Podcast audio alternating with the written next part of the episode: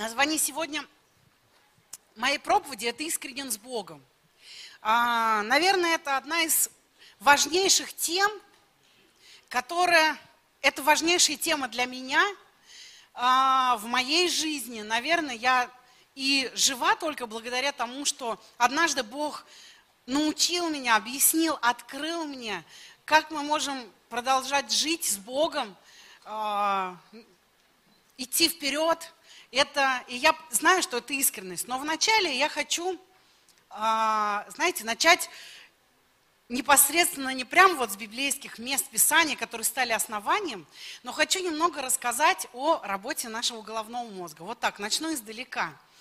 И на что меня натолкнуло, знаете, что иногда, смотря какие-то э, там ролики обучающие, какие-то мнения там психологов или псевдопсихологов. Там. Ну, сейчас много людей излагают свою, свои умозаключения относительно работе э, мозга, подсознания, вообще человеческой личности. И бывают разные люди. И есть такое распространенное сейчас мнение о том, что человек – это удивительное ну, существо, мозг человека удивительный, и там сверхчеловек, человек может все, в нем неограниченные возможности. И знаете, я всегда ловлю себя на мысли. Я искренне верю свято в то, что, человек, что Бог так человека создал, что это действительно венец творения, и он действительно настолько уникальный, у него огромная сила и прочее. Но когда я слушаю этих людей – у меня почему-то возникает негативная на них реакция. Я думаю, почему, Оксана, что такое? Ну, как бы, что они говорят нерелигиозным языком? Почему я каждый раз вижу, у меня все внутри сжимается, и мне хочется сказать «нет».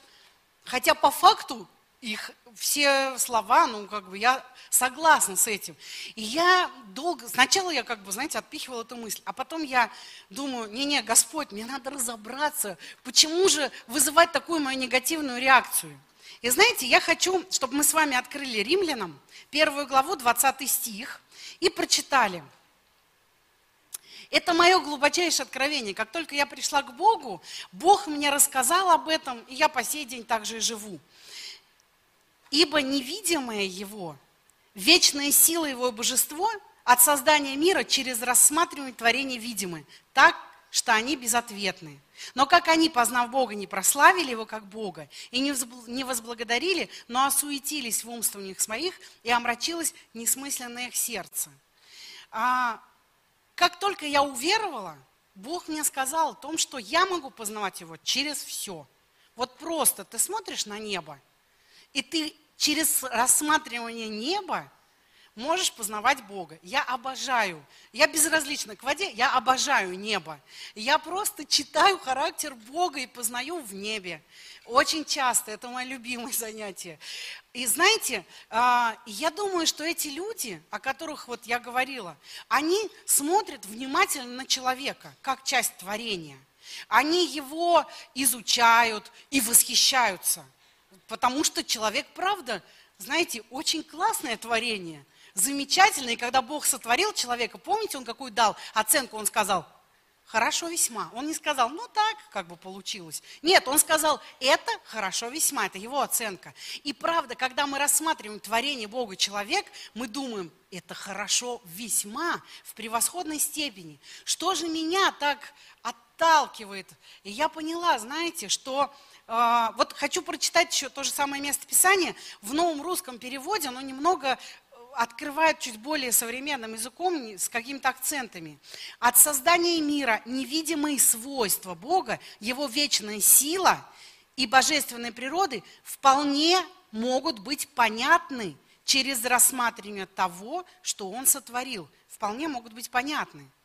И значит, людям нет извинения, потому что они хотя и знали о Боге, но тем не менее они не прославили Его как Бога и не были благодарны Ему но предались бесполезным размышлениям и через их, через их неразумные сердца погрузились во мрак.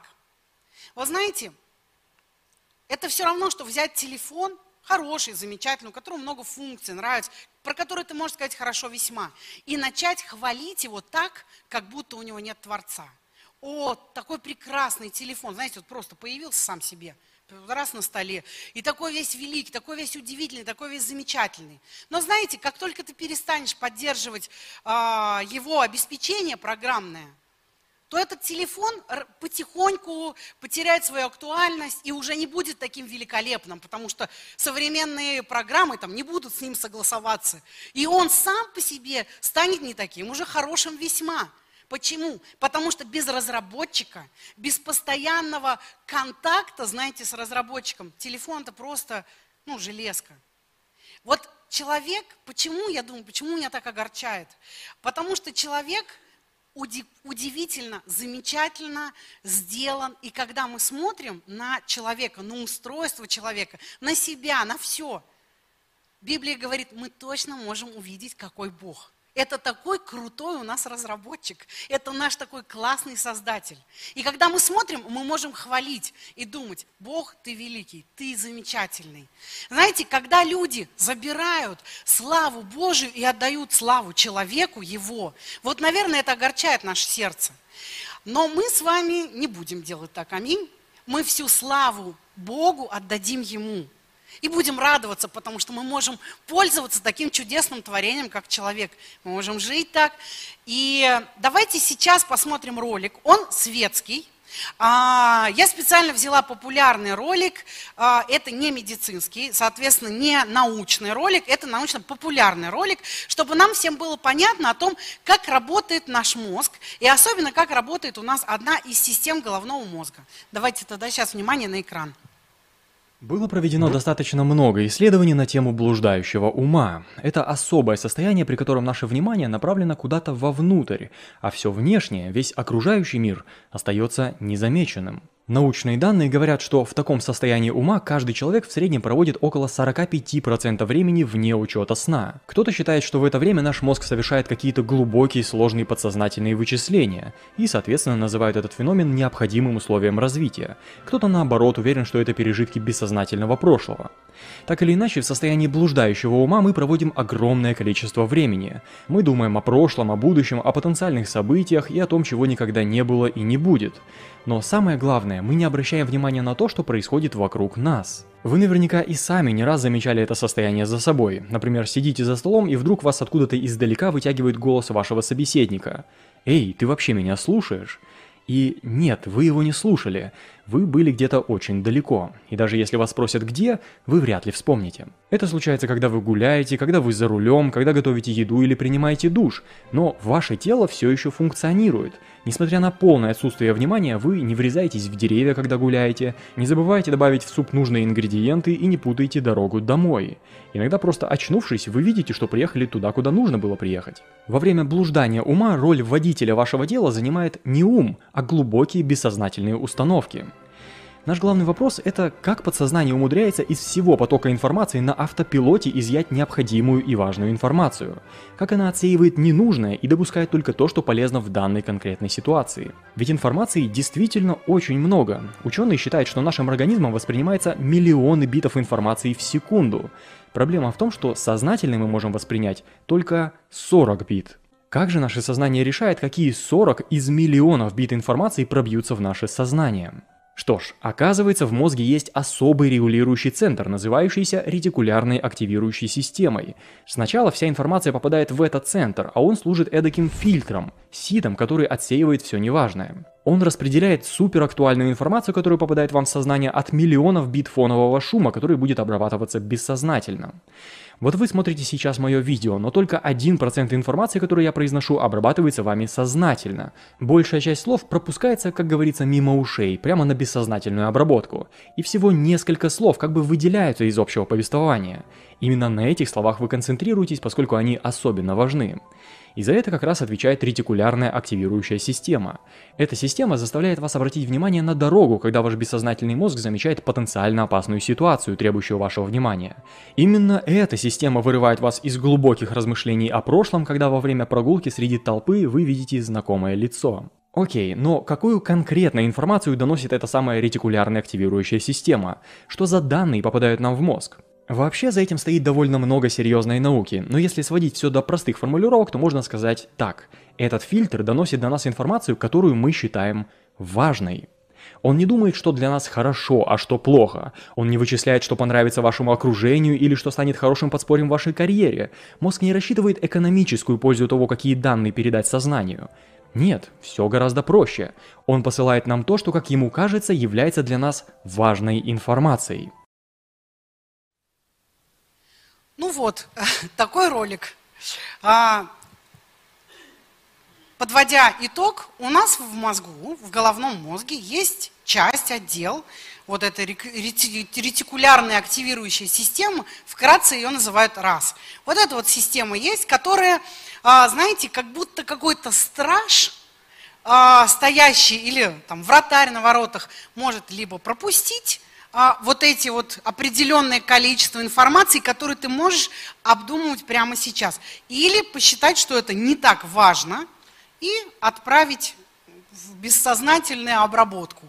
А, вот мне понравился особенно конец. То есть вот они исследовали и вдруг поняли, что вот это важное, вот то, что пропускает вот этот раз, оно не обусловлено ни экономическими, ни политическими, ни социальными, никакими факторами, как только это твое личное, важное, лично для тебя. Вот это и пропускает раз для того, чтобы ты это обдумывал, замечал, и вот, то есть это попадает в твое сознание. То есть лично то, что а, ну, важно для тебя – а, знаете, поэтому очень часто встречается такой момент, когда, например, ну, возьмем такой безопасный пример с нашими школьниками. Когда э, там ребенок плохо учится, и родители, набравшись там, не знаю, начитавшись умных книг, применив какие-то психологические методы, сажают ребенка и начинают говорить, ты понимаешь, это очень важно учиться, это нужно, это будущее. И они его как-то, знаете, приводят в такое эмоциональное состояние. Ну, ты понял, что важно учиться? Да, я понял. Ты будешь теперь важно? Да. Ты будешь внимательно слушать? Да, я буду. Например, учить английский. Вот так, сейчас приводим такой пример. Учить английский язык. Ты вот вырастешь, сейчас ты во втором классе, ты вырастешь, ты можешь работать там за границей, получать большие деньги. И второклассник говорит, да, да, да. Но знаете, для него важно это играть. Вот правда. Поэтому, когда он приходит на английский язык, он почему-то невнимательно слушает, хотя он согласился с родителями, кивал головой, и правда, да, хочу работать за границей, зарабатывать много денег иностранных. Не помню, как они называются, но я очень этого хочу. А когда приходит на урок, вдруг вспоминает какую-то игру, и начинает в разуме в нее играть. А учительница ему пытается научить новые английские слова, а как будто это все во сне проходит на бессознательном уровне, а сознательно он просто вспоминает эту игру. Понимаете, почему так происходит? Потому что раз считает, что это не важно. Ну, это тоже какой-то разговор хороший, важны родители, поэтому надо их послушать сейчас. Но играть это важнее, поэтому между этими двумя, э, знаете, потоками информации – раз выберет, давай будем думать об игре, это классно, это важно играть. Но вдруг ребенок, вырастая, сталкивается с тем, что да самые классные игры, они вообще на английском языке. Это что такое? И он выходит э, в большой мир, а оказывается, э, это вот я, знаете, из опыта могу сказать, а оказывается, что игроки в твоей команде, они тоже из разных стран. И вообще-то всем удобнее говорить на английском языке. И тогда он начинает эти английские слова, выражения, фразы ловить везде. Он находит каких-то блогеров, которые учат. Он везде, там, в переводчике. Он внимательно слушает в школе, что там говорят. И у него начинаются пятерки по английскому. Почему? Потому что его раз вдруг понял, о, ему это важно. Знаете, для нас то же самое. Дети – это безопасный пример. Но если мы переведем это все на слышание Бога, Многие говорят, что я не слышу Бога вообще или в каких-то конкретных ситуациях, или относительно какой-то ситуации или проблемы. Я уверена, что Господь разговаривает с нами всегда. Более того, я уверена, что все, что необходимо нам услышать от Него, Он уже сказал, это уже сказано им. И приходя в Его присутствие, мы можем слышать Его. Но только вопрос, а если на, в нашем разуме Вот ты стоишь лицом к лицу с Богом. Если у тебя стоит предверник, охранник, вратарь, который считает, что то, что Бог сейчас говорит тебе, это не важно. Ты никогда не услышишь это. Помните э, пример с Валаамом, который разговаривал с Богом, и он так хотел денег и просил проклясть, проклясть Израиль, высвободить вот это проклятие. Что он услышал? Почему он услышал такие странные вещи? Ну, потому что его вот эта система раз, она сказала, слушай, не-не, давай вот, вот это, вот это важно, мы вот это будем слушать. Это для тебя важно. Пойди все равно, потому что если бы он туда не пошел, у него даже шанса бы не было получить деньги. Пойди, но как бы там ничего не делай, но пойди, все нормально, иди. И на пути встретилась ослица, которая э, хотела то есть Бог через, э, хотел убить, и ослица спасла его в этой истории. Знаете, почему пророк услышал такие странные слова? Так устроен мозг. Знаете, это сущность, так устроил Бог наш мир, что мы воспринимаем только важное. С другой стороны, знаете, это так замечательно, потому что, имея вот эту способность, мы можем быть а, как младенцы на злое. Библия говорит, что по уму будете совершенны, а на злое будьте как младенцы. Вот если ты настроен на добро, вот ты будешь встречать только добрых людей. Ты реально услышишь только одни благословения. И знаете, есть такие люди, которые начинают рассказывать свою жизнь и говорят – да вообще просто, я утром только глаза открываю, и Бог мне сразу подарки дает. Просто все. И я смотрю в окно, солнышко, и я понимаю, да это Бог для меня сегодня сделал. Я люблю же хорошую погоду. И это солнышко. Там кто-то позвонил, мне что-то доброе сказал. В интернете картинка хорошая попалась. Потом открою, там что-то благословение, читаю Библию, все просто для меня. На работе там все мне улыбаются, меня все любят. Знаете почему?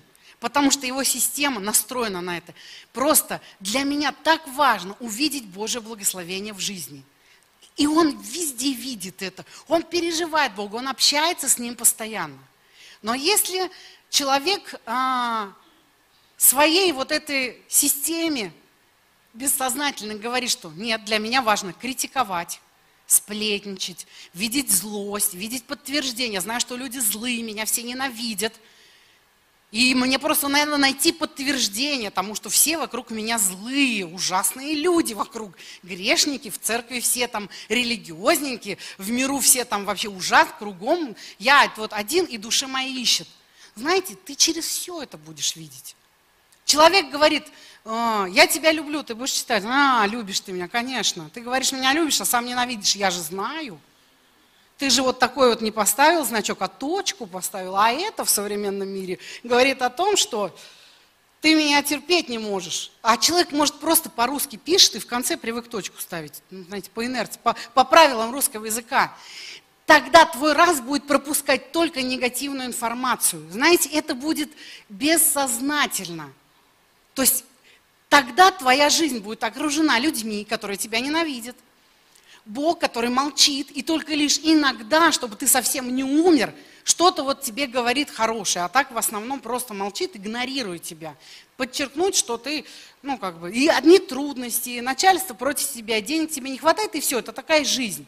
Знаете, но самое в этом странное и удивительное, что внешне жизнь двух этих людей может выглядеть абсолютно одинаково.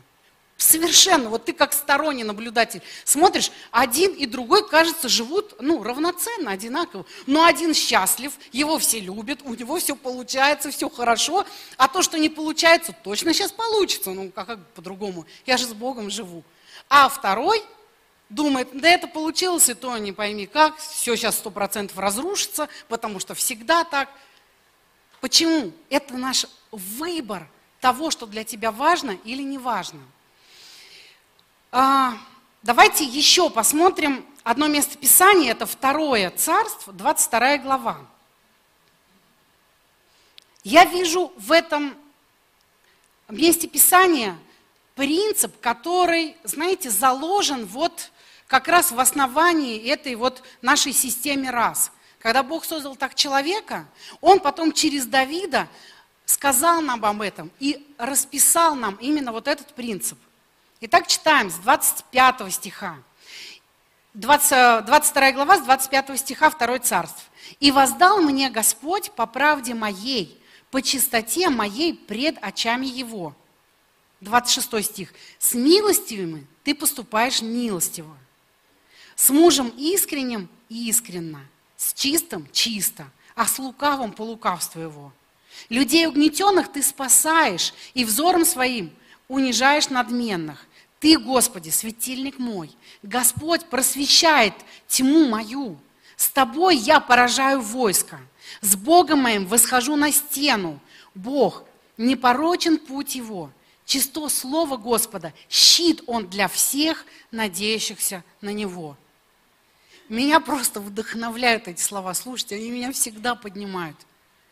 Одно из моих любимых мест Писания. Просто это, знаете, это то, вот то, в чем ты можешь ходить по воде, как будто вода стала твердая.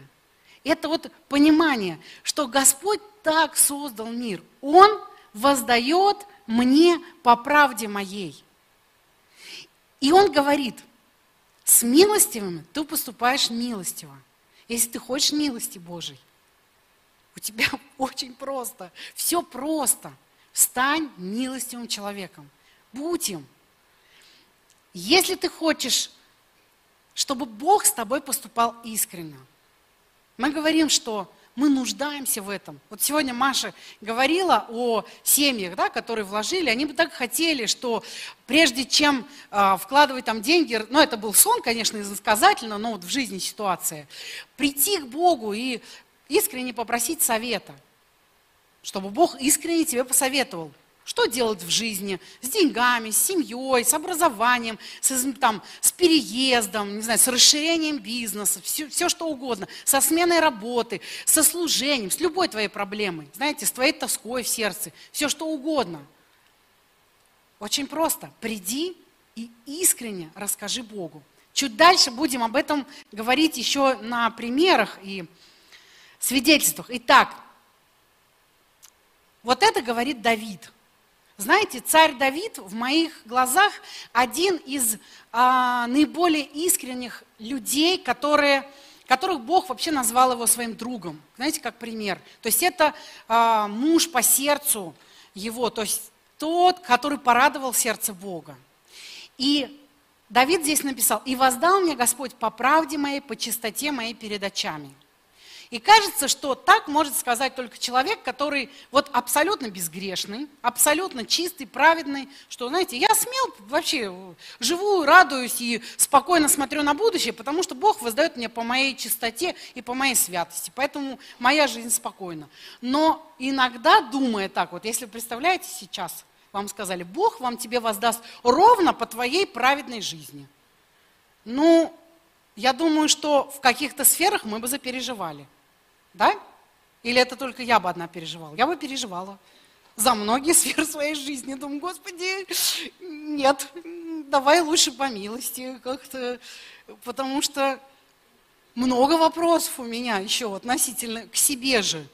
И я, знаете, думаю, всегда благодарю, думаю, Господь, спасибо тебе, что ты Бог, а я человек, и не наоборот. Я была бы таким ужасным Богом, просто ужасным. Нет, нет, я живу только потому, что ты Бог, ты такой, какой есть, а я человек. Это вот самое классное, что со мной когда-либо случалось, потому что Бог из меня плохой. Итак, а, Давид, который мог так смело сказать, воздал Господь по правде моей – но первый Паралипоменон, 21 глава, 13 стих. Вообще, я не буду открывать эту историю, но кто читал, помнит. Кто не читал, я прям вкратце расскажу самые основы, азы. Можете потом перечитать книгу Паралипоменон. А, там рассказывается о том, что царь Давид решил посчитать, а насколько же его царство сильно, насколько сколько у него ресурсов вообще. Потому что, ну, просто решил посчитать силен он как царь или нет. Знаете, тот царь, который говорит, ты, Господи, светильник мой, Господь просвещает тьму мою, с тобой я поражаю войско, с тобой. С Богом своим восхожу на сцену. Бог, непорочен путь его. Слово Господа э, чисто. Щит он для всех надеющихся на него. То есть человек, который знал, любая битва, она только с Богом. Это тот, который маленьким мальчиком, юношей, без доспехов, вышел с камушком на великана, профессионального воина трехметрового, и убил его. И мечом отрубил голову. Вот этот человек вдруг подумал, эх ты, мне надо посчитать. Может быть, э, враги-то тут кругом окружают царство. Может быть, я слаб? Мне надо пересчитать. И его военачальник говорил, не надо, царь, умоляю тебя, да Господь нас защитит, все, не надо, это же какой-то грех. Но Давид, не-не-нет, давай, давай сделаем. Вообще, думаю, не грех перепись населения, но в данный момент это были его мотивы, понимаете, для чего. И когда все случилось, все произошло, то Давид понял вот, это, вот эти моменты, понял, что он не прав перед Богом именно в своем отношении что он делал это с неправильными мотивами, что вдруг вот это полное упование на Бога в результате чего-то, в результате того, что он человек, знаете, он не ангел, он не Бог, он просто человек, и он пошатнулся в чем-то. И тогда Бог сказал ему, что он послал пророка и сказал ему такие слова, что ты можешь выбрать себе наказание. То есть был совершен грех – и за всякий грех есть расплата, есть наказание. Иисус не умирал за него тогда, в тот момент. Но вот факт греха должно быть наказание, должна быть принесена какая-то жертва. И он дал ему разные язва, враги, а, и а, не помню, там, и военные действия. И знаете, Давид 13, в 13 стихе говорит, «И сказал Давид Гаду, это пророк, который пришел и принес это Божий весть. Тяжело мне очень». Я представляю, тяжело. Знаете, все эти наказания не только были в его семье, ну, или в его родстве, вот сказали, вот ты будешь болеть. Нет, это коснулось всего народа всех его людей, всех его детей, всех, знаете, духовных детей, отцом, кому он был, все, кто доверяли ему своей жизни, вот на всех пришло это проклятие. ему было очень тяжело. Он был хорошим человеком, он любил свой народ, он любил Божьих детей, он любил Бога. Но так случилось в жизни. И он сказал, мне очень тяжело. Но пусть лучше впаду в руки Господа – Ибо весьма велико милосердие его, только бы мне не впасть в руки человеческие. Знаете, Давид озвучил то, собственно говоря, о чем он говорил здесь, когда вот пел вот эту песню. А, с милостями ты поступаешь милостиво, с мужем искренним искренне, с чистым чисто, с лукавым по лукавству. Он сказал, я знаю, какой Бог. Я знаю, даже сейчас, я совершивший грех, я могу прийти вот совершенно искренне к Нему – мне очень тяжело. Может быть, я потеряю статус такого великолепного, безгрешного там, царя, который абсолютно ходит, вот знаете, при народе. То, что просил Саул, почти меня при народе. Сохрани лицо, сохрани внешность. Может быть, я это э, еще раз докажу, что я вот не такой великий царь, который ходит так вот, знаете, и люди на него смотрят. Он однажды уже танцевал с народом так, что там подол платья задирался, как вот просто, не знаю, какой-то пацан. Жена судила его. А он делал много вещей, таких странных, совершенно искренне. Он был таким человеком. Он сказал, пусть лучше с Богом. Я буду искренне молить. Я буду, я буду все ему отдавать. Я ему доверяю. Понимаете, почему Давид так сделал? Потому что он доверял Богу и в грехе, и в радости, и в счастье, и в горе. Он доверял ему. У него был завет с Богом, личные взаимоотношения – Итак, а, хочу напомнить одно видение. В последние, а, последнюю неделю, наверное, две, я вспоминаю это часто и часто, и это видение много лет назад, я даже один раз на проповеди рассказывала его. Возможно, кто-то слышал, но я хочу, чтобы мы его еще раз послушали, хочу его еще раз рассказать. Опущу, опущу все неважные детали. Это видение было, когда я готовилась к женской конференции, поэтому в самом видении была женщина, но сейчас, когда прошло много лет, уже больше 15 лет с этого видения. Я помню его досконально, и я понимаю, что оно просто о Божьем человеке, о Божьем ребенке. Неважно, э, какие у него, какая гендерная принадлежность, это Божий ребенок. Итак, я видела видение, оно состояло из трех частей. Оно прерывалось, но каждый раз, когда я начинала молиться, оно продолжалось заново с того места, вот где я остановилась. А, я начала молиться, и я увидела в видении женщину – когда я видела, когда я на нее смотрела, знаете, эта женщина, вот можно сказать про нее, достойная женщина. В моем видении у нее менялось лицо.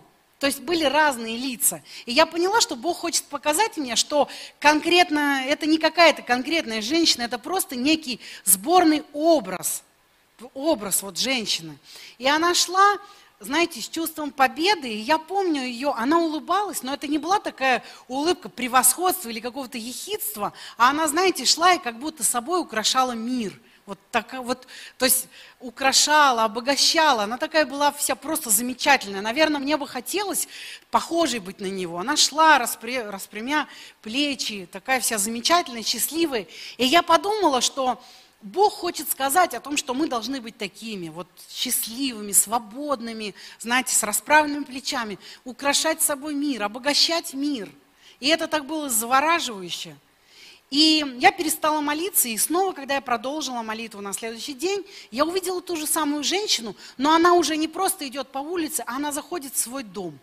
Она заходит в свой дом и садится на диван. И как только он сел на диван, произошла удивительная, жуткая, страшная вещь. Эта картина, знаете, ужасная. Она взяла свое лицо, я увидела как будто вот кожу.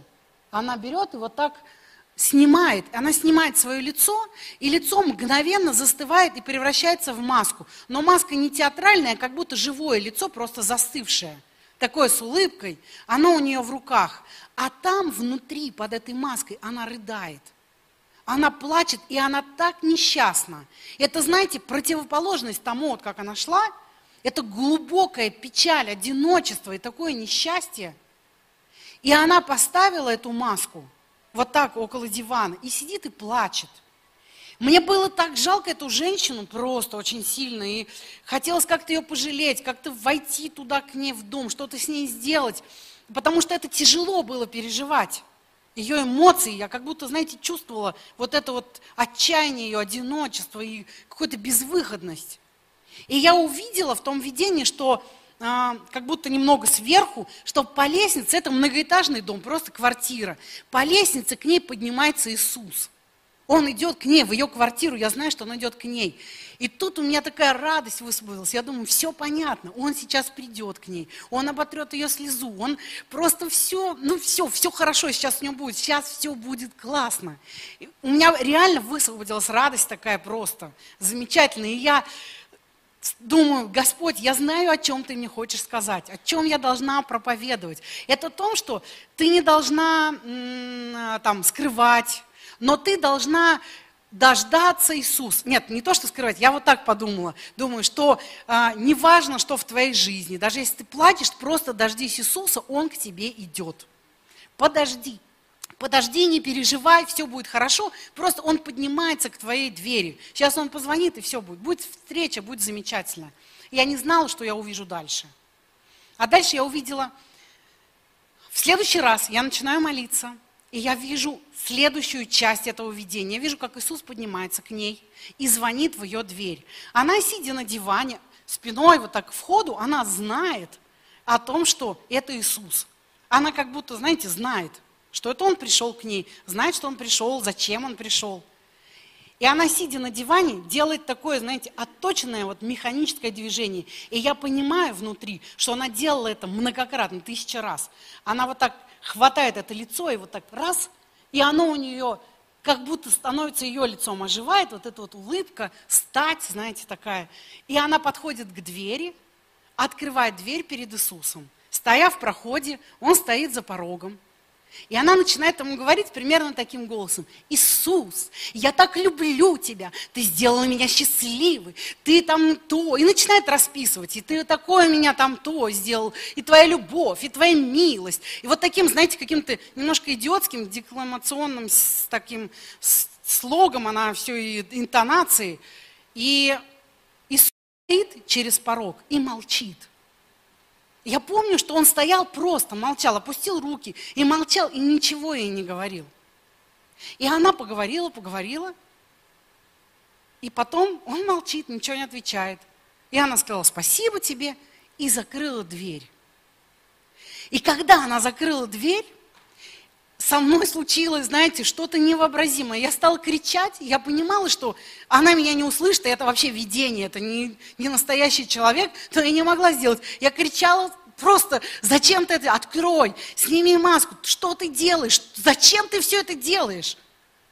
И знаете, она сняла свою маску и рыдала, прислонившись к двери.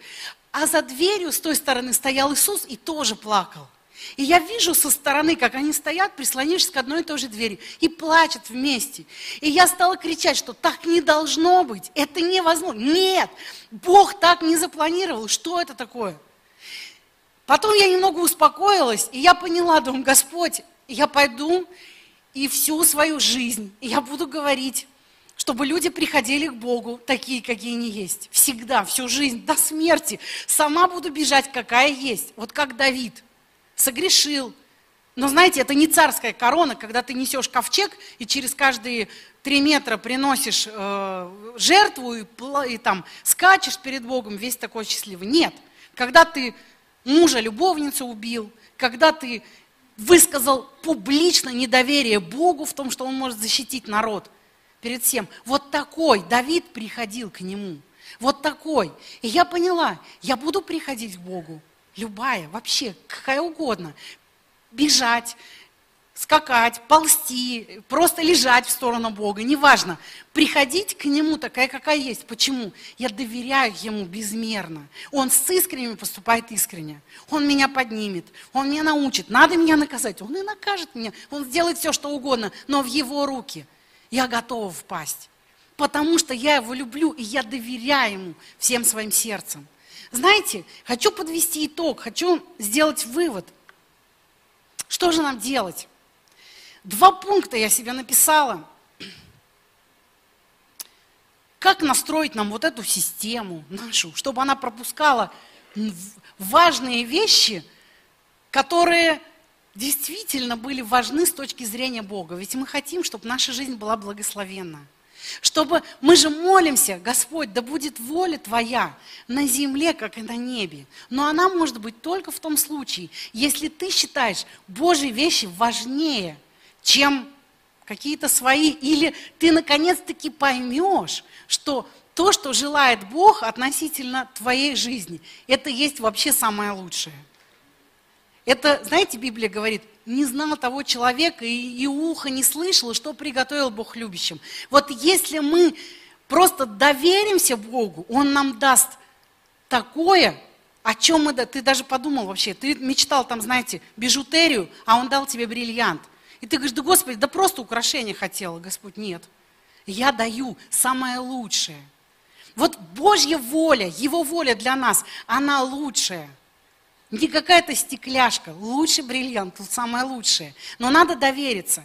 Итак, два пункта, которые я для себя написала. Первый – это всегда искренне приходить к Богу.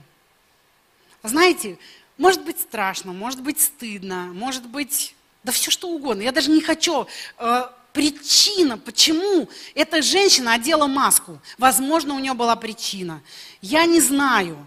Но я точно знаю, что ей надо избавиться от нее, просто довериться Иисусу.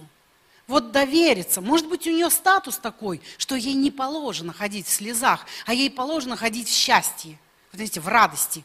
Ну, так вот она выбрала себе такую жизнь или что-то еще. Но если ты внутри плачешь, ну хорошо, ты говоришь, я не хочу, чтобы люди видели слез. Ну ладно, замечательно. Но с ним Бог не человек. Он все равно видит твои слезы. Понимаете? А давайте приходить к нему искренне, потому что с искренним он поступает с искренно. Он поймет тебя. С милостью он поступает милостиво. Он такой. И второй пункт – это Римлянам 12 глава, с 1, 1 2 стих. Апостол Павел здесь так говорит, итак, умоляю вас, братья. Знаете, он не просто рекомендует совет, он говорит, прям очень-очень сильно, это важно. Я прошу, прислушайте, я очень прошу вас, начните так делать. Умоляю вас, братья, просто очень сильно прошу. Милосердием Божьим, то есть вот умоляю Богом, прошу. Представьте тела вашу в жертву живую, святую, благоугодную Богу для разумного служения вашего. И не сообразуйтесь с веком сим, но преобразуйтесь обновлением ума вашего, чтобы вам познавать, что есть воля Божия, благая, угодная и совершенная. Знаете, познавать, что есть благая воля Божия, то есть воля Божия, Он хочет для нас самого лучшего, что ты сам даже не придумаешь никогда – вот ты хочешь себе чего-то самого лучшего, будь уверен, что Бог хочет для тебя гораздо лучшего. Его воля, она замечательная. И знаете, здесь написано, что преобразуйтесь, служите Богу, отдавайте Ему себя для Него. Но преобразуйтесь обновлением вашего. Что это значит? Настройка вот этой системы. Если ты сделаешь волю Божию для себя самой важной, то тогда вот эти 40 бит этой информации, это будет Божьи вещи. Это будет Божья воля, благая, угодная, совершенная. Тогда это и станет твоей действительностью. Тогда это и станет твоей жизнью. Аминь. Итак, будем искренни с Богом, будем обновлять свой ум, будем служить Ему, знаете, предоставим себя в жертву живую, святую, благоугодную, будем радоваться, будем получать удовольствие, потому что Бог хочет для нас самое лучшее. Аминь. Давайте мы встанем, мы помолимся, мы поблагодарим Бога. Господь, мы благодарим Тебя. Вся слава Тебе, Иисус. Вся хвала Тебе, Господь. Мы благодарим Тебя за то, что сейчас мы можем приходить к Тебе совершенно искренне. Ты не ставишь для нас никаких преград, никаких препятствий, Господь. Бог, ничего Ты не делаешь для нас невозможным. Но через крест Ты убрал всякие преграды между нами. Ты сокрушил, Господь, все, что мешает мне сейчас, Бог. И я могу прийти к Тебе, такая, какая есть, выкинуть, сжечь все маски. Выбить просто эту дверь, Господь. Пусть она, пусть она не то, что будет открыта, но Ты будь хозяином в этом доме. Вы знаете, я однажды молилась с одной сестрой, я пророчествовала – и Бог сказал, я прихожу в ее дом как, как долгожданный гость, как хороший гость. Знаете, как вот любимый, хороший гость. И я спрашиваю, где я могу сесть, куда я могу пройти. И она меня всегда принимает, она меня любит. Иисус сказал, а я хочу, чтобы в ее доме у меня были свои тапочки. Я никогда не думала так. Чтобы был мой халат. Я хочу жить в ее доме. Меня так сильно это потрясло. Я задумалась, Бог, а в моем доме есть у тебя тапочки? Я хочу выбить дверь, просто разнести ее, сломать, чтобы ее не было никогда.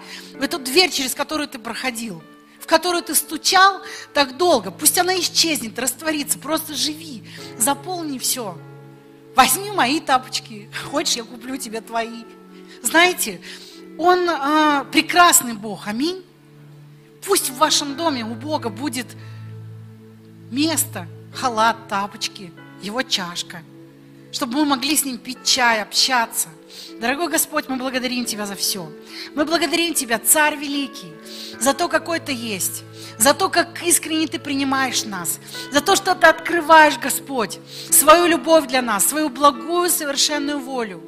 Мы можем приходить Тебе, мы можем служить Тебе, получать такую радость, наслаждение, вкладываться, Господь, в жизни других людей, в Твое тело, строить Твою церковь, благословлять Твою невесту, Господь. Мы благодарим Тебя, Бог. Благодарим Тебя за все, Господь. За то, что сейчас, Бог, мы можем обновлять свой разум, настраивая вот эту свою систему, Господь, так, что самые важные Твои вещи мы будем обдумывать, мы будем вспоминать, мы будем видеть везде Твое благословение, мы будем слышать Тебя каждую секунду, потому что Ты говоришь нам через все, через творение. Бог, через людей, Господь, через наше сердце. Ты общаешься с нами каждую секунду. Мы хотим видеть Тебя, слышать. Мы благодарим Тебя за то, что нам это принадлежит. Вся слава Тебе, Господь. Аллилуйя, аллилуйя, Аминь. Слава Господу. Друзья, и да, слава Бог велик. И знаете, на правах рекламы скажу, у нас 12 числа начинается курс «Основы молитвы и пророческого служения». А в этом году мы даже немного усовершенствовали программу, у нас немножко другие предметы, и а, мы хотим, знаете, шагнуть, и другие преподаватели, в этот раз чуть состав. А, знаете, если вы хотите обновить ум ваш, если вы хотите вникнуть в тему молитвы и пророческого служения, добро пожаловать. Каждый понедельник с 12 числа 8 встреч.